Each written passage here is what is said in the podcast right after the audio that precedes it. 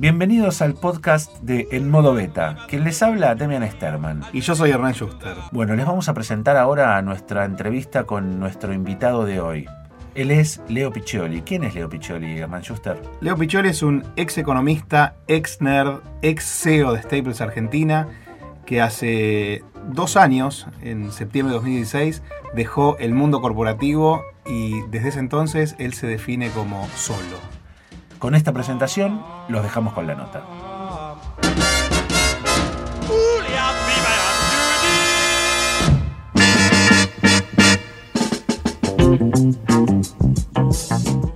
Si hoy yo te tuviera que contratar para una conferencia, ¿de qué, de qué hablas? ¿De cuáles son las temáticas que abordás? Me especializo en la intersección entre lo que es el liderazgo y lo que es el cambio tecnológico. Entonces, eh, encontré después de liderar muchos años, de emprender, etcétera, que el desafío mayor que tienen hoy las empresas y la gente que trabaja emprendiendo o en empresas es entender que la, la, realidad está cambiando mucho, mucho más rápido de lo que cambiaba antes, que las tasas de cambio son mucho mayores y que por ende tenemos que cambiar nuestra actitud. Que la forma en que trabajábamos, la forma, el tiempo que le dedicábamos a aprender, la forma en que interactuábamos con otras personas o cómo incluso mirábamos los procesos dentro de las empresas, tienen que cambiar dado esa aceleración. Y que es algo que nunca más va a volver atrás. No es que, viste, para, para, todos. O sea, nosotros somos cuarentones y miramos y decimos, en mi época esto no pasaba. Ya empezamos a, no sé si ustedes lo dicen, yo ya lo digo. Sí, claramente. O sea, en mi época esto no pasaba. Bueno, mi papá también decía eso, mis abuelos decían eso. Bueno, esa reminiscencia del pasado eh, sigue estando, pero ahora no hay ninguna duda de que no va a volver atrás. O sea, no vamos a volver a esa época en donde jugar era solamente salir al, patio a patear la pelota, sino que el celular está acá para quedarse y hay que aceptarlo. Eh, en las empresas eso está cambiando muchísimo y, y desafío muchos preconceptos. Por ejemplo, eh, mucha gente me dice, los millennials no me duran en la empresa, se me van. y mi argumento con eso es, qué bueno, genial, aprovechemos eso como un, como un feature, como, como una cualidad de la gente joven que quiere ser feliz y que entonces para ser feliz no quiere estar 40 años en el mismo lugar y aprovechémoslo al máximo. En cambio, lo que hacen las empresas habitualmente es decir, no, esto es una porquería, tenemos un problema, necesitamos generar un, un plan de retención de millennials Error. y entonces le ponen, discuten si frutilla o arándano. Entonces lo que hay que darle en vez de mandarina para que se retengan. Claro. Recorriendo un poco tu historia, vos hasta no hace muchos años trabajabas, dirigías una compañía global, una compañía grande, dirigías este, primero OfficeNet y después pasó a ser una empresa comprada por una más grande, eh, Staples. Exacto. Y vos ahí tomaste la dirección de la, de la oficina en Argentina y en Brasil. ¿Eso fue hasta qué año? ¿Hasta qué año estuviste vos en ese tipo de, de Más de o menos hasta el 30 de septiembre del 2016. Más o menos. Más o A menos. las 18. A las 18 horas. hasta esa fecha, ¿cómo era tu vida? Ah, qué pregunta. Me deberías haber avisado antes, así lo pensaba más. Mi vida era, en lo subjetivo, era. Yo era feliz, moderadamente feliz. Eh, tenía épocas en donde hacía un poco más lo que quería y épocas en donde no. Sufría migrañas periódicamente. Yo soy autoexigente, o sea, de ese tipo muy ansioso que quiere anticiparse a todo. Y, la verdad que había muchas cosas que estaban fuera de mi control en la, en la corporación, digamos, ya después de... Cuando uno emprende, eh, tiene muchas cosas bajo su control y de alguna manera tiene que estar en, encima de todas esas, de, de, de, o sea, controlando todo. Y en sintonía con lo que viene de la, de la bajada De la madre, de la Es- matriz. es- eso en la, en la corporación ya tenés que como decir, sí, o sea, acepto esto, no lo acepto, si no lo acepto lo tengo que pelear y es una lucha, o sea, ¿Y si eso lo- te pasaba? un montón, un montón, o sea, ¿Cuánta gente tenías a cargo vos? 400 acá? personas, más o menos 200 en cada país. Eh, te doy un ejemplo. Staples, la empresa que compró OfficeNet, eh, había, entre comillas, descubierto en Estados Unidos el, el- el online como en el año 2007 y empezó a decidir cerrar tiendas para favorecer el online. Nosotros éramos 100% online en ese año y en el 2008 yo empecé a abrir tiendas. A O sea, los- hiciste a el inverso, contramano. Claro. pero a los ojos de, de mis jefes era, Leo, justificame cada tienda que vas a abrir. Y yo le decía, no tiene sentido que, a ver, que te tenga que justificar una tienda cuando vos tenés, estás cerrando, pero tenés 2.000 y tus tiendas son 14 veces más grandes que las que estoy abriendo yo, con mucho más riesgo. Entonces, cada pequeña, cada tienda chiquita, que de hecho la llamábamos, llamábamos nanotiendas, de tan chiquitas que eran, cada tienda que abríamos era una lucha y yo podría haber elegido en cada momento hacer la plancha. Claro, O sea, no, no pelearte, Claro. aceptar la bajada que te venía de la matriz Es que a veces y la vivir aceptaba. más tranquilo. A ver, tenían, la corporación también tenía todo una, un conjunto de normas de ética que para mí eran absurdas. Eran absurdas porque dentro de mis valores ética es alto. Entonces yo no necesito que me digan sobornar está mal. De hecho no lo decían así, lo decían en un castellano mal traducido. No, no me acuerdo las palabras exactas, pero me mandaban materiales para hacer Cursos. entre cursos online en, en video, en donde estaba mal traducido, eran casos totalmente ridículos. Y la verdad es que la podría haber peleado, pero yo sabía que si peleaba y decía, me parece, yo la cuenta que hago es esta. Cada año mi equipo, 400 personas, tenían que hacer más o menos una hora por lo menos de capacitación de ética. 400 por una hora son 400 horas. Son dos meses de una persona. Entonces le digo, pienso, ¿vale la pena invertir estos dos meses en esto? ¿Que no va a cambiar ninguna conducta? Y la verdad que finalmente elegí no pelear eso porque por un tema filosófico. Pelear capacitación de ética está mal visto, entonces yo construyo confianza. O sea que los líderes, cuando tra- trabajamos para otro, a veces olvidamos que buena parte de ese trabajo es construir la confianza del otro en nosotros. O sea, ganarnos el derecho a tomar decisiones. ¿Por qué pensás vos que habrás sido el elegido para dirigir una compañía con tanto prurito o, o por ahí estando en las antípodas de lo que la compañía quería hacer o profesaba? Digo, si yo quiero poner a alguien a dirigir algo que me pertenece, voy a tratar de buscar a alguien que tenga como coherencia en mi manera de actuar o de pensar.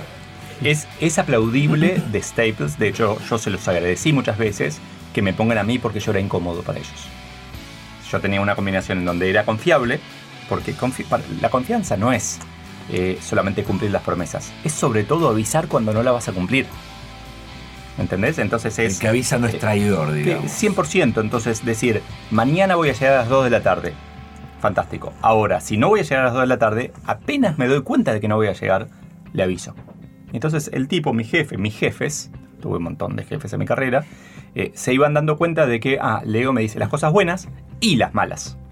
Entonces eso construyó confianza y me dio como votos de, o sea, podés hacer un poquito lo que quieras, podés hacer un poco más lo que quieras, podés hacer más más lo que quieras. Y cuando fui de la compañía teníamos 15 tiendas en contra. O sea, la- el único país en el mundo era Argentina en donde abrimos tiendas, perdón, Brasil también abrimos una tienda, eh, en contra de la política global de la compañía. Eh, teníamos un montón de, a ver, de- de- no sé, el, el código de vestimenta. Me mandaban el código de vestimenta yo lo tiraba a la basura. Primero me lo mandaban en la temporada equivocada. Me mandaban en mayo, no se puede usar shorts. Claro, pues ya están cruzados Claro. también en el tiempo. Perfecto, cumplo. Claro.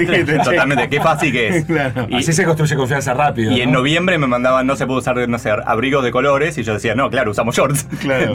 De hecho, fue gracioso porque hace, hace un par de años antes de irme, hacía mucho calor, sobre todo en Brasil, en las oficinas de Brasil, en San Pablo. Y decidimos que podíamos usar shorts, que podíamos usar bermudas. Eh, y nadie las usaba. Dijimos, mandamos un mail a toda la compañía, a partir de ahora, durante el verano, podemos usar bermudas sin problemas. Nadie las usaba, nadie las usaba, nadie las usaba. Hasta que un día, hablando con alguien de recursos humanos, dijimos, vengamos mañana, vos y yo, con bermudas. Y cuando vino alguien de recursos humanos y yo, el gerente general, con bermudas, empezaron todos a usarla. Lo que faltaba era esa cosa El de que había un permiso legal, pero como que no pensaban que estaba mal visto todavía. ¿Qué pasó ese 30 de septiembre de 2016 para que vos digas, todo este confort que yo tengo y todo este reconocimiento que logré a través de los años ya no me representa? ¿Qué pasó? Te voy a dar dos respuestas. ¿sí? La primera es, la, de hecho la indujiste un poquito vos, es lo que parece que pasó. Parece que el 30 de septiembre del 2016 pegué un portazo de la hostia y dije, me voy, y me retiré. Cuatro años antes, esto es lo que pasó, cuatro años y pico antes, empecé a estar no tan contento con la compañía. No tan contento con lo que hacía. O sea, yo vendía productos de librería, o sea, papel de fax, no sé si... Para los que no saben, Staples es una marca internacional que vende online eh, elementos de- básicamente de oficina. Y para los que no saben, papel de fax es, una- es un rollo que se usa para que se usaba Está muy bien. antes del mail también, Está porque ahora hay en los museos. Eh, vendía disquetes también, que era como un pendrive, pero más chatito y más, más grandote. Con menos capacidad. Con menos capacidad, claro. eh, que se fue achicando con el tiempo. Entonces, el, el- yo le ponía mucha garra, mucha pasión a lo que hacía. Ahora eh, empecé a notar que, esto lo puedo explicar después, en ese momento no era tan consciente. Claro, pero empecé a notar, ¿no? claro, empecé a notar que había como que me atraían más cosas afuera, otros laburos, otras cosas, pero aparte que le ponía como que ya me estaba cansando. Eh, en el 2012 me dijeron algo así como, me, me ofrecieron hacer mercado de Brasil, yo no quería, porque había que laburar mucho, había que viajar mucho, sobre todo, y me dijeron algo así como, si no lo aceptas, te ponemos un jefe que lo acepte. Claro, tenías ahí ya una vara de Que, presión. claro, o sea, me dijeron, no, no es que te vamos a echar, te vamos a poner una persona que no conoces, que esté en Brasil y que sea tu jefe, y yo dije, ni loco, o sea, yo voy a ser ese tipo. Claro. Eh, Yo soy mi jefe. me hice cargo de Brasil, pero sabía que no había un paso siguiente. O sea, yo no quiero ir a, a trabajar a Estados Unidos, yo no quería eh, cambiar mi, mi- a ver, mudarme a Brasil, que era la otra. Entonces, de alguna manera hubo miles de señales que fui viendo que por un lado fue bajando, la, la- estoy haciendo con las manitos así como vasos comunicantes, fue bajando la, la pasión que tuve por, por lo que estaba haciendo y aumentando la pasión por otras cosas.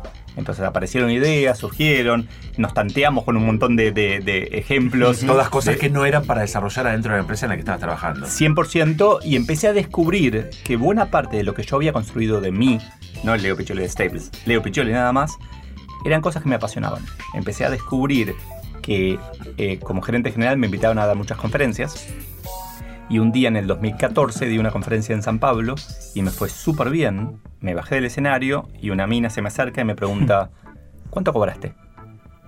Y yo, ¿Lo qué? y yo dije, ¿qué? Exacto, yo dije, ¿qué? Yo, o sea, es el, el- el hotel más premium de San Pablo. Vine para quedarme acá. Vine por el desayuno. Y me dijo, porque los otros cuatro keynote speakers fueron peores que vos y cobraron mínimo 15 mil dólares cada uno. Estaba el mayor, de, el intendente de San Francisco, estaba un publicista muy grosso de, Brasil. Ahí confirmaste Eh, la plusvalía en Brasil, confirmaste un No, montón de, no solo eso, sino cuestiones también que, yo era un zapallo. Además, que yo iba, a- yo iba a hacer algo gratis cuando todo lo demás lo cobraba una fortuna. Estabas mirando para otro lado, digamos. Estabas concentrado en Sí, otra cosa. pero hay otra cosa más interesante ahí, que es que yo hacía eso con placer. O sea, no me arrepiento de haber ido gratis. Estoy feliz de haber ido gratis. Eh, ahora, se me prendió la pa- lamparita y dije, ah, mira, es como el jugador de fútbol que se da cuenta, me imagino, no sé, ya saben que no sé de fútbol, pero que un día se da cuenta que puede vivir de eso. O sea, que, que juega la pelota todos los días y dice, qué lindo esto, qué lindo, y un día dice, ¿puedo vivir de esto? Bueno, un día me di cuenta de que podía vivir de eso. Leo Piccioli, eh, vos renunciaste un 30 de septiembre de 2016, ya contamos un poco la historia de donde venías. Evidentemente decidiste salir de tu zona de confort. ¿Tenías un plan cuando te fuiste? Te decía antes que yo soy ansioso, me gusta anticiparme las cosas. Sí, tenía 800.000 planes. Tenía un master plan, digamos, un plan global para adelante que se cumplió. Ahora los mini planes, todos cambiaron, todos. O sea, me pasó algo muy loco que es que eh, apenas me fui el día 2 de octubre publiqué un artículo en LinkedIn porque me voy de un puesto genial en una compañía fantástica que anduvo muy bien. Cuando decís anduvo muy bien y publiqué en LinkedIn, digamos, Bueno, estás publicando en un lugar donde te lee cierto, cierto circuito de gente y es como por ahí podría entenderse que vos hiciste tu catarsis este, No, y te no, no. expusiste como persona que ahora ya no pertenece más a la empresa. A ver, lo que quise hacer fue asegurarme de que la gente supiera eh, mi, mi agradecimiento por la compañía, supiera que mi decisión no es, no tenía que ver con que no me gustaba la empresa y que supiera más de mí, porque era parte de alguna manera de la construcción que estaba haciendo del Leo Piccioli sin Staples. Claro. Eh, eso fue el 2 de octubre y fue gracioso, anduvo muy bien, quiero decir, la leyeron en ese momento, no sé, 30 Estadísticas. 30.000 personas, ponele. Sí, soy bastante nerd, me Ujú. gusta mucho la matemática. Lo habrán leído 30 y pico mil de per- personas, que es mucho para una red tan aburrida como LinkedIn. El domingo siguiente publiqué otro artículo que se llamaba Soy Solo, en donde estoy en la foto con la cajita típica de, de la empresa yéndome con mis cosas. Y conté, por ejemplo, que mis amigos pensaron que el- mi primera semana estuve todo el día en calzones en- mirando Netflix. Y no fue así. Ni loco, no ¿Qué No parecía- estuvo mirando Netflix. No, ¿Qué no, pasó, no esa tenía. primera, ¿Qué pasó esa primera semana en la que vos ya no tenías que ir a la compañía que dirigías? ¿Qué, qué, qué pasó? eh, fue terriblemente intensa. Primero hubo un montón de cosas administrativas que tuve que resolver. ¿Cómo qué? No sé, por Comprar ejemplo. un celular. Sí, por ejemplo, conseguí mi línea de celular. Yo había estado 18 años en la compañía Y tuve que conseguir mi línea de celular y tuve que preguntar en Facebook cómo se compra una línea de celular. Porque hago nunca, una pregunta. Una nunca había persona- comprado. Una persona que lidera 400 personas. Ah, ¿qué te pensás? ¿Que Una sabemos persona todo lo que no, generales? Pero comprar un celular parecería como que es entra dentro de las básicas del siglo XXI. No, porque Te- no te- tengo no, no. manager de compra yo, de celulares. yo tenía un gerente, claro, yo tengo que tenía gente Que se ocupaba de todo. Eh, llevar el auto al taller. O sea, a, a miles de cosas que yo no sé hacer. O sea, ahora Podemos decir que aprendí. las empresas crean directores que para la vida después resultan ser, este, no, no quiero decir inútiles porque no, no, no, no quiero decirlo de esa Pero lo dijiste, lo dijiste. pero, pero como que te, te atrofian sentidos básicos. Eh, a ver, esa es, Es una que mal- opinión. no, pero- Está- estás diciendo que, está- que es malo. O sea, yo Claro, digo, ahí está. sí, Es un juicio, eh, el gerente general de una compañía, eh, su tiempo vale un montón de guita, entonces la empresa dice, che, no lo vayamos, a- no lo mandemos a... Hacer un trámite, Hacer- per- claro. pierde dos horas, valu- valuarlo en guita, sueldo y horas. Claro, lo prefiero la empresa liderando. Mejor poner a En- alguien que lo haga por él. Claro, entonces, a ver, tiene sentido. Yo, si fuera el dueño de la compañía, hubiera hecho eso, eso también. Ahora, si yo miro para atrás, la verdad no hubiera cambiado. Yo, como persona, como Leo, eh, es un aprendizaje. Está bien. A ver, justo me pasó esto que hablamos antes. Pero Cam- preguntaste en Facebook. Es como, yo me quiero exponer frente al mundo para decirle que no sé comprar un celular. Otra es llamar a tu hermano, a tu cuñado, a tu vieja, a un amigo y decirle, che, escúchame, ¿me das una mano? Digo, ¿qué lectura podés hacer de esto de exponerte frente a una masa crítica que descubre que el tipo que abre este, tiendas eh, físicas en momentos donde la matriz las está cerrando? no sabe comprar un celular. Claro, Eh, a ver, si yo me analizara constantemente, cosa que hago, diría que quise, que me pareció tierno, como me pareció linda contradicción. De hecho, todo el tiempo estoy como que una cruzada, como diciendo, los gerentes también somos humanos.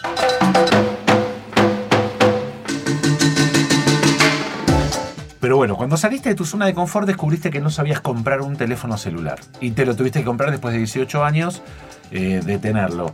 ¿Qué otra cosa pasó cuando, cuando cambiaste el, há- el hábitat y el hábito, no? Hubo un cambio, me parece fundamental, en, eh, eh, más emocional, que es, yo laburé siempre mucho, siempre. O sea, a mí como que mi estilo es de, de- de apasionarme. sería como... Eh, no tanto, Intenso. no tanto intenso, no tanto, o sea, cuido mi- mis relaciones, mi familia, etcétera, pero intenso. Ahora, la diferencia emocional fue ese lunes 3 de octubre o 2 de octubre, ya pierdo la, la noción de las fechas, 3 de octubre. Bueno, estamos hablando hace dos años atrás. sí. Lo tenés sí. permitido, te diría. Un día, No, bueno, sí, un son- día. bueno, ahí me sale andar de adentro que no se, no se lo permite. Eh, ese lunes yo sentí que cada minuto extra que laburaba no lo compartía con nadie el beneficio. Claro, era para vos. Era 100% para mí. Y vos te habías En- enfocado que querías ser conferencista. Yo ya sabía que quería ser conferencista, tenía un plan de cómo llegar a hacerlo. Leo, te definís muchas veces como ex economista, ex nerd, ex CEO. Esas son cosas que fuiste y las contás. ¿Cuáles son esas cosas que fuiste o que hiciste pero que no contás? Ah, ¿Tengo que contestar esa pregunta? No, Claro que no sí. puedo- no hay una quinta enmienda acá ni nada. No, no, no, no. Bueno, escribí un libro antes de Soy Solo y por eso conozco bien el mercado editorial. Lo publiqué con una editorial chiquita. Se llama la editorial. eh, El Aleph. Se llama La venganza de los nerds. Y yo fui una de las 24 personas que compró ese libro. Era un libro que para mí se iba a vender un montón porque era naranja. Lo hice Solo por naranja. eso. Lo hice naranja. Lo hice naranja. lo yo me lo imaginaba en la, en la góndola. Un libro de naranja, hay que comprarlo. Y, y me di cuenta después de que en verdad uno no es que escribe un libro y se hace famoso, sino que es al revés. Uno se hace famoso y después escribe un libro para que se venda. Entonces, digamos, sí es un es un- una oportunidad para superarme claramente y no se lo cuento a nadie. Bueno, y nada. Eh, esto Bueno. no sale al aire después, ¿no? No, no, No, sale al aire, no. pero les digo a todos que si van a la- una librería, ven un libro naranja, probablemente Leo Piccioli va a agradecer, o al menos la editorial, va a agradecer recuperar la inversión. Cre- creo que los quemaron todos, porque no hay más en las librerías. O sea, están, no, están en, quemar no, se pican, los libros no se queman. en España se, pican. qui- se queman. ¿Acá No, se pican? Se pican, se pican. ¿En serio? se pican, Sí, sí, sí. Y se va. la Y, picadora. pará, ¿y fue a la cancha mi libro después? Me muero de emoción, qué lindo, ¿De qué qué, de lindo. qué cuadro sos De ninguno, era de River, fui de soy de Boca ahora. Entonces habrá ido a algún Pero- partido menor. sí. Y hablando de picar, Demian, ¿tenés alguna pregunta picante para Leo? La pregunta que le hacemos a todos nuestros invitados. Sí. ¿Qué es para vos estar en modo beta? Es un estado, me parece, normal. Es un, te diría, uno puede pararse en la posición de experto o de aprendiz. Y es estar todo el tiempo en la posición de aprendiz. Saber que todo el tiempo estamos aprendiendo, que, que antes el mundo cambiaba y había que estar aprendiendo, ahora el mundo cambia mucho más y hay que estar mucho más aprendiendo. Entonces, en modo beta es saber que nos estamos creando constantemente eh, y que nunca vamos a estar en modo, no, no se llama alfa, o sí, no lo sé, pero nunca vamos a estar en, una, un release de final.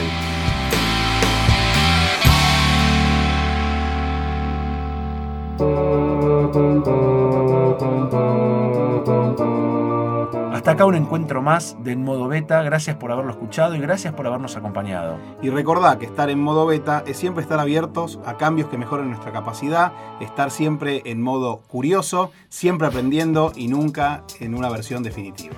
¿Querés escuchar otras charlas con emprendedores, con gente que sabe de tecnología, con creativos, con innovadores?